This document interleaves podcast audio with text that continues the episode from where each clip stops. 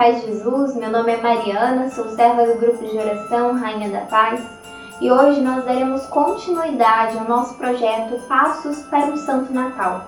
Falaremos um pouquinho sobre o presépio. O presépio é um gesto que nos ajuda a preparar para celebrarmos bem o Natal.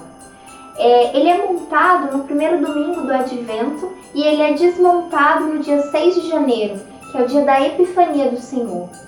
É, o presépio ele foi criado, foi montado pela primeira vez por São Francisco de Assis no ano de 1223, em uma gruta lá na Itália.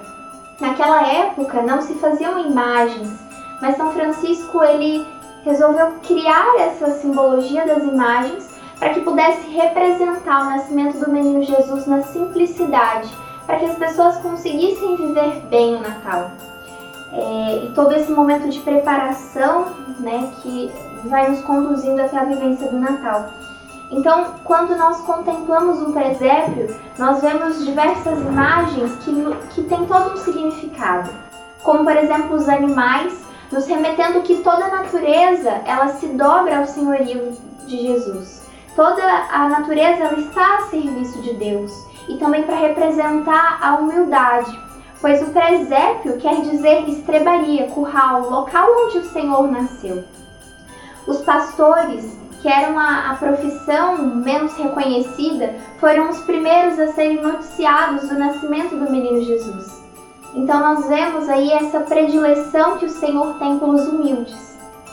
Nós também temos a presença do anjo, aquele que é o mensageiro, o anunciador. Nós também encontramos os reis magos, Belchior, Baltazar e Gaspar, eles que são homens da ciência e que levam presentes a Jesus, nos demonstrando que até mesmo a própria ciência, a verdadeira ciência, nos leva a contemplar a fé.